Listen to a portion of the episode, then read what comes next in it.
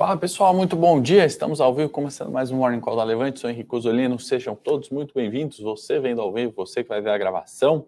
Sexta-feira, papo mais descontraído. Mande aí sua pergunta, sua sugestão, sua crítica. Semestre começando, né, pessoal? Primeiro de julho agora. Temos aí o título do Morning dessa sexta-feira, né, que é o Ibovespa com melhor performance, né? As coisas não parecem o melhor, elas não estão tão ruins quanto parecem, né? Vou mostrar algumas tabelas aqui do Bloomberg para a gente entender performance relativa do Ibovespa, né? Que apesar de negativa no semestre, é muito melhor que outras bolsas, né? Ao redor do mundo, a gente comentou sobre isso, né? Desde a desde janeiro, né, quando a gente falou o mundo com inflação, subida de juros e pontos onde o Brasil, né, se agisse de algumas de alguma forma um pouco mais contundente, poderia se é, beneficiar, né, não seria a palavra, mas performar de maneira melhor. Né? Com a guerra Rússia-Ucrânia também, outros fatores ali é, reforçaram um pouco essa nossa tese e a gente vai mostrar tabelas. Né? Tem também dados da China, né, que é, PMI composto, né, surpreendendo positivamente, o índice vem, vindo acima de 50, indicando expansão, né, um pouco de recuperação e relacionado também a essa abertura né, da China novamente, a política de Covid zero talvez diminuindo, né, e o Xi Jinping saindo, né, depois de mais de 800 dias é, saindo, indo para Hong Kong, né, então pelo menos dentro ali, né, do território, ainda muito próximo das fronteiras, mas pelo menos saindo, né, ele foi um dos é, poucos líderes, né, que ficaram no seu uh, país durante tanto tempo, né? 847 dias, se eu não me engano, tá? Por incrível que pareça, outros ali, como Bolsonaro, né, estão entre os que mais ficaram também, né? Então, apenas um, um comentário ali, né, para reforçar índices de PMI, um, as commodities, né, apesar das reduções aí de ontem do minério e do petróleo, né, expectativa quanto à reabertura China é o retorno ao consumo, né? Então, vamos falar sobre essas coisas. Muito bom dia. É, antes, eu acho que é, de, de, mostrar aqui os gráficos que eu gostaria para vocês, né, do Bloomberg, tanto de PMI da China quanto comparativo das bolsas aí no semestre, mostrando inclusive performance em dólar, vamos passar aqui pelos mercados. S&P futuro no terreno negativo hoje, né? 0,29 de queda no momento. O índice Nikkei no Japão fechou em queda de 1,73. Xangai na China em queda de 0,32.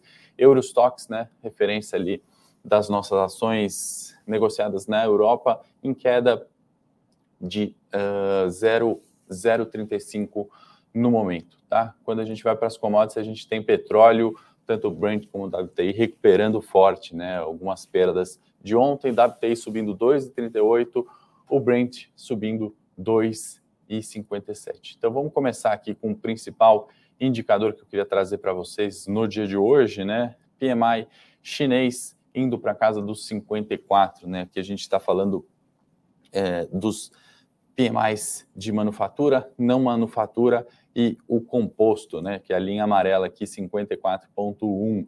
Lembrando, né, esse indicador acima de 50, né, a gente tem uma média aqui de 50.2, né, acima de 50, ele indica expansão, né? E como é que está a atuada desse indicador desde abril, né? Ele veio recuperando maio, junho e agora é isso que temos, 54 até o próximo lançamento, né? Até a próxima, é, até o próximo mês 30, 31 de julho, né? Onde sai o novo indicador PMI, né? Esse é um, um ponto tão importante que foi quando começou um decréscimo ali em junho de 21, né, julho de 21, onde os PMIs começaram a reduzir, né, e apesar de tentarem recuperação, né, a partir de setembro, outubro de 21, voltaram, caíram mais forte e chegaram ali numa mínima né, em 42 em abril, em virtude das políticas de Covid-0 na China. Né? Então, essa retomada bastante positiva pode favorecer o humor dos mercados, especialmente das commodities. Né? Então,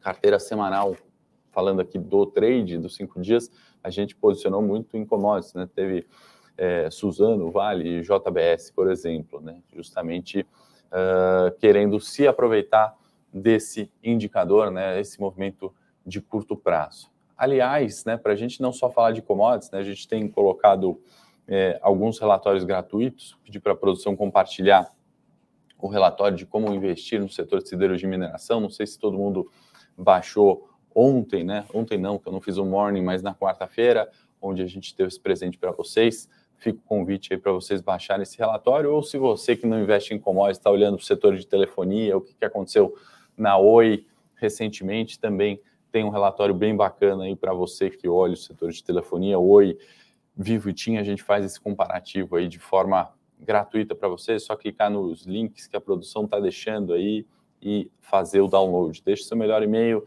vai receber o relatório de forma gratuita nesse e-mail cadastrado, tá bom? Outro uh, gráfico que eu gostaria de compartilhar aqui com você, né? Ou melhor, a tabela que eu gostaria uh, de compartilhar com vocês é justamente essa, né? Que dá o título para o nosso Morning Call. Deixa eu aumentar um pouquinho o zoom aqui é, já já vou sair da tela para vocês uh, olharem aqui todas as bolsas também da Ásia, né, do, do Pacífico. A gente tem aqui a divisão né, em bolsas da América, da Europa e do Pacífico. Né? A hora que a gente olhar essa coluna aqui, year to date, performance do semestre, né, do semestre fechado até então, a gente tem é, queda, né?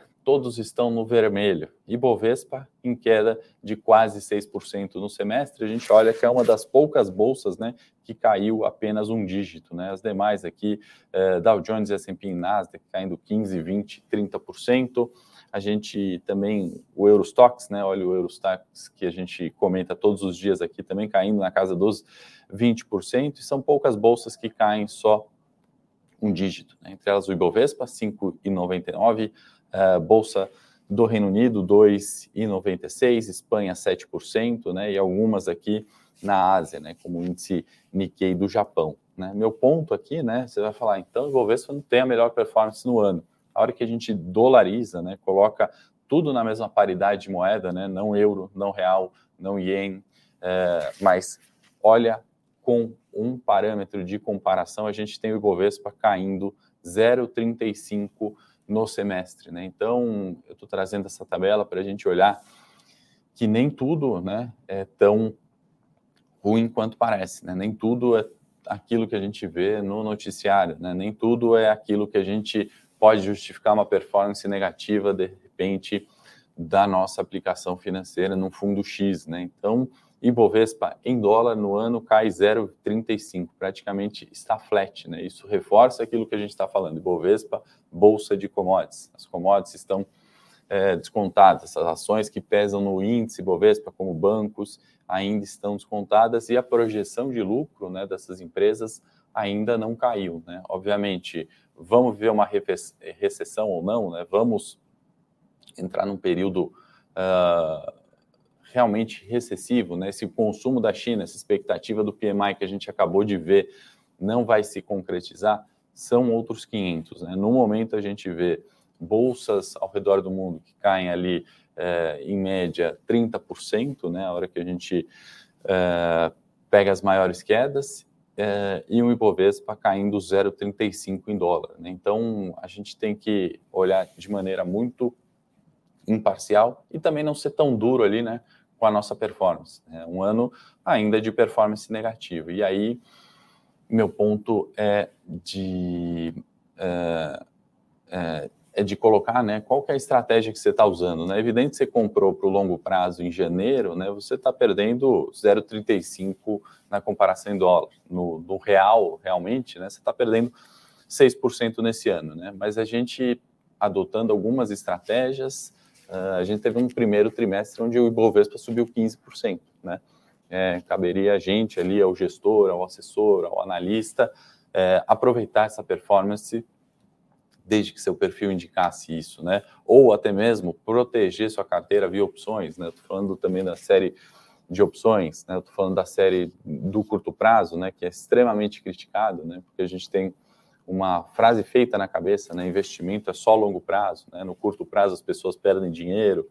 É, são fatores que a gente tem que realmente testar, né? Olhar uh, de forma estatística, quantitativa. É por isso que eu trouxe essa tabela para dizer que não é bem assim, né? Não é todo curto prazo que perde dinheiro, não é todo longo prazo que ganha dinheiro. Se não tiver estratégia certa, né? É, gerenciamento é, de risco da forma correta, tá, pessoal? Então, deixa eu é, voltar aqui a tabela, enquanto eu vejo se tem alguma pergunta aqui no chat, fiquem à vontade, bom dia uh, a todos, Fábio, Carlos, Júlio, o pessoal que está entrando aí, fiquem à vontade para mandar a, as perguntas aí, sexta-feira mais despojada aqui, como sempre, né, no Morning Call, a gente pode comentar outros assuntos, tá? Então, ontem também foi aprovado, ou melhor, antes do Senado local, né, vamos falar de, é, é, do, do PCI, que saiu ontem, né, que é o gasto é, do consumo nos Estados Unidos, que mostrou um certo arrefecimento, né? Eu não trouxe um gráfico aqui para a gente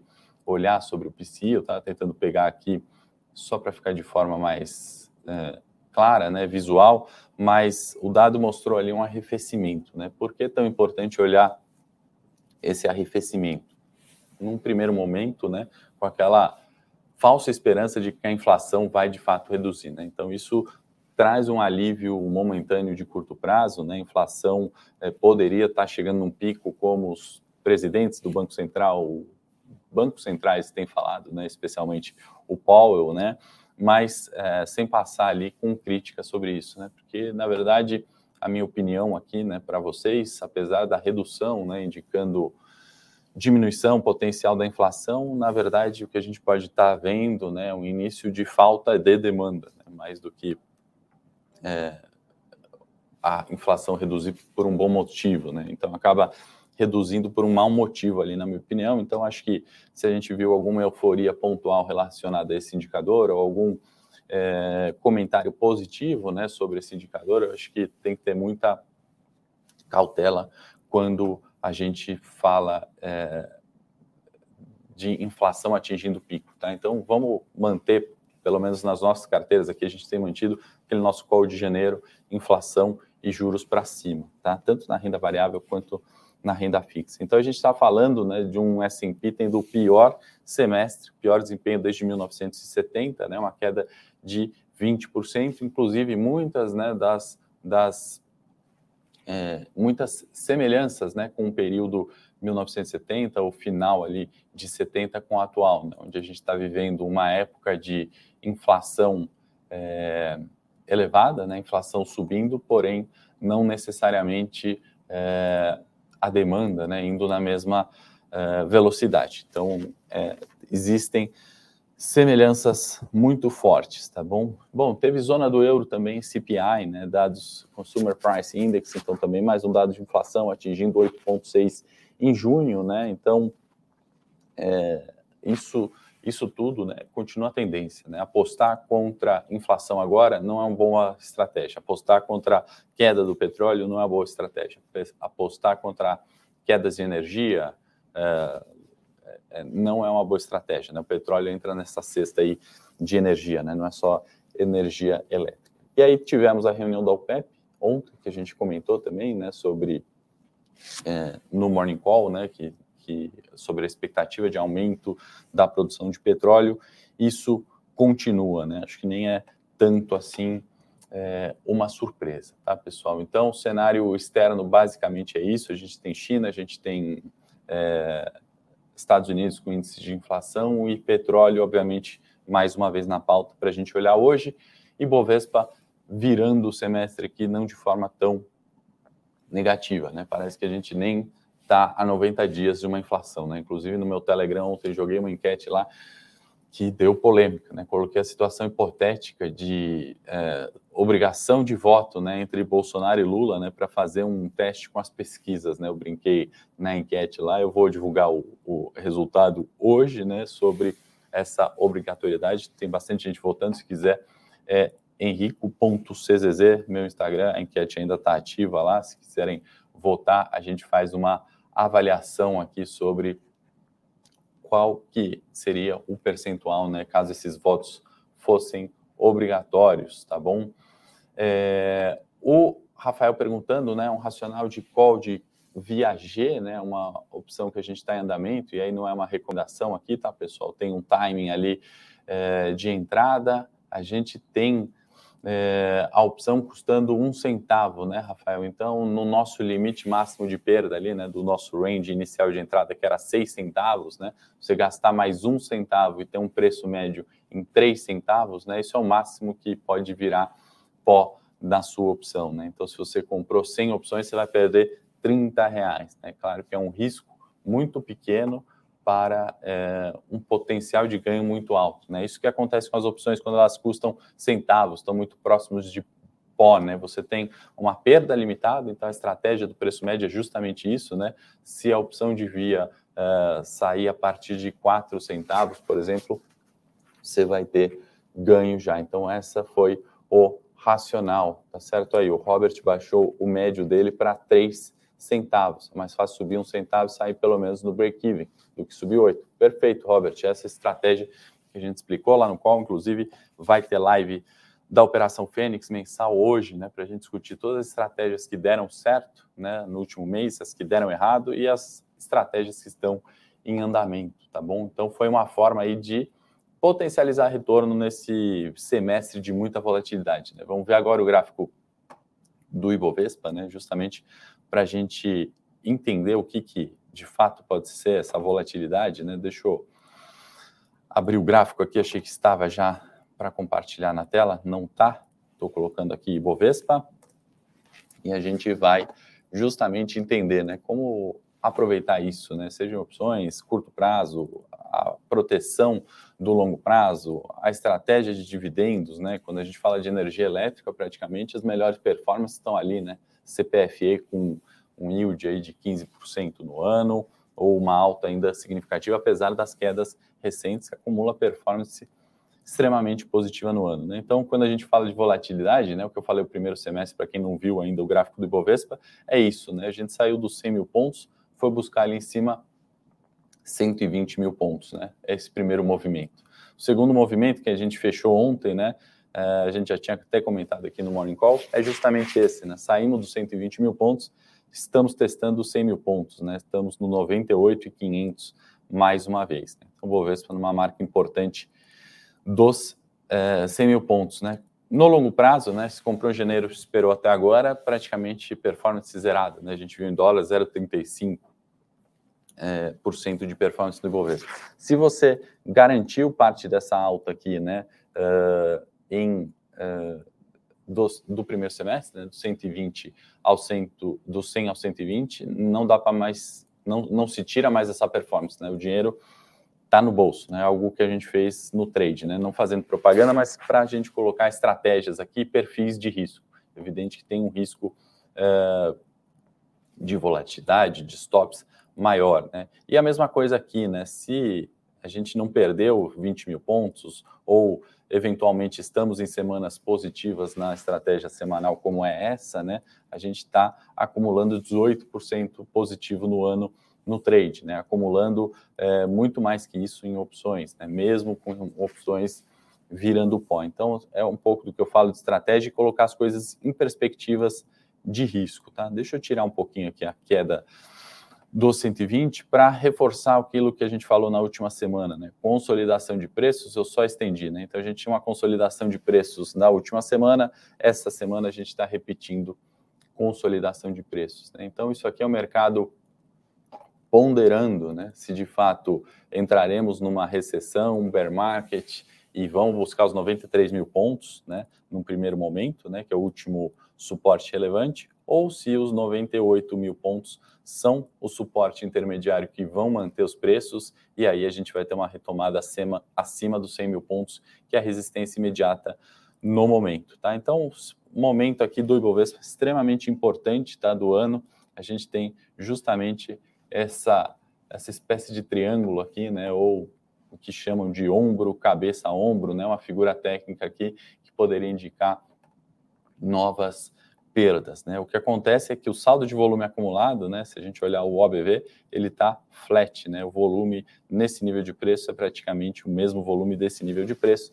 Então, uh, a gente tem que ir observando e pontuando semanalmente. O que eu tenho colocado nos relatórios é justamente isso. Né? Eu dei um tempo ali para o Ibovespa definir né, para onde vai. É, e aí a gente está é, chegando muito próximo disso Se o Bovespa entrar em tendência de baixa, aí eu recomendo mais fortemente ainda que você ou mude a estratégia ou conheça as estratégias de venda descoberto, uh, long and short, opções, né, curto prazo, proteção da carteira do longo prazo, dividendos, né? Existem diversas formas. Né? Outro dia eu trouxe performance de fundos long only, só comprados, né? O, o gestores excelentes, históricos brilhantes, perdendo 21% nesse ano, né?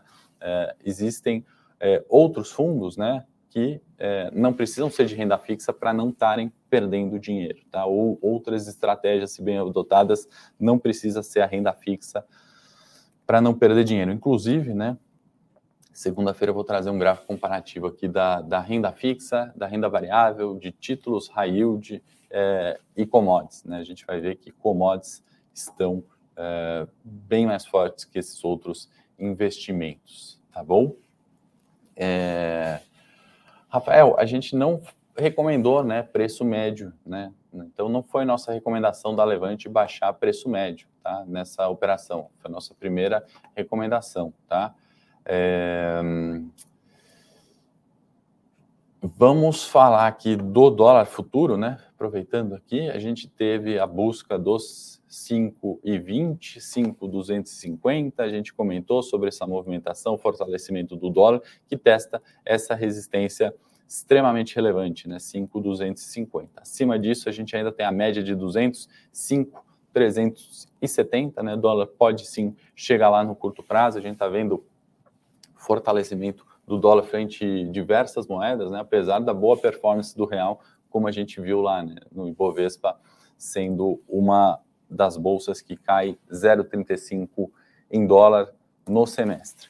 Para finalizar nossos gráficos aqui do dia, juros futuro, janeiro 25, arrefeceu, né? Talvez com os dados que eu comentei ali de inflação, PCI, eh, PMI, né? Trazendo expectativa ali de uma tranquilidade nos juros, voltando para dentro de um patamar de 12,80, 12,75, né? Aquele número que a gente já considera um pico de estresse justamente para o eh, juro futuro, né? Muito disso aqui, né? Essas fugas aqui, né? Até 13,16, até 13, vem quando o mercado, né, o cenário local se preocupa com as questões fiscais. A gente já comentou na quarta, né, as PECs da bondade ali, ontem uh, isso aprovou, né, foi, foi, foi aprovado, então o governo ali com liberação né, de, de gastos, né, uma carta branca ali para é, gastar um pouquinho mais com os auxílios Corona, voucher, caminhoneiro, etc.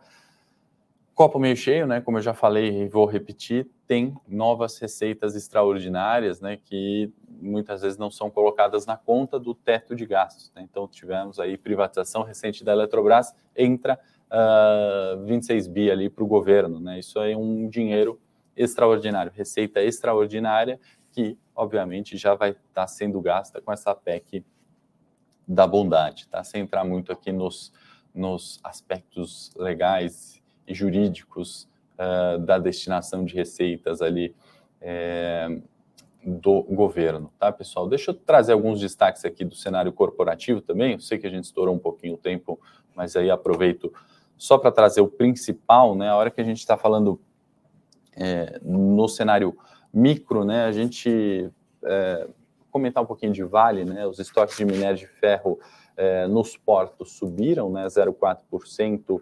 Uh, então, estamos falando de 126 milhões de toneladas na semana, que termina agora é, em julho, né? Só que se a gente olhar comparação desde junho, a gente tem queda de 4,6%. Por que eu estou trazendo esses dados e colocando a Vale aqui, né? São um, informações extremamente importantes quando a gente está olhando commodities, né? Então, uh, e preços, obviamente, de minério, né? Com Suzano acontece algo semelhante, né? Só que uh, a volatilidade, né, mostrando o aumento de estoques, né, e aumento também da necessidade média de é, celulose nos portos chineses. Né. Então, todo, todo esse fator né, de existe estoque em excesso na China ou não, vai trazer influência nos preços de Vale e Suzano, é, por exemplo.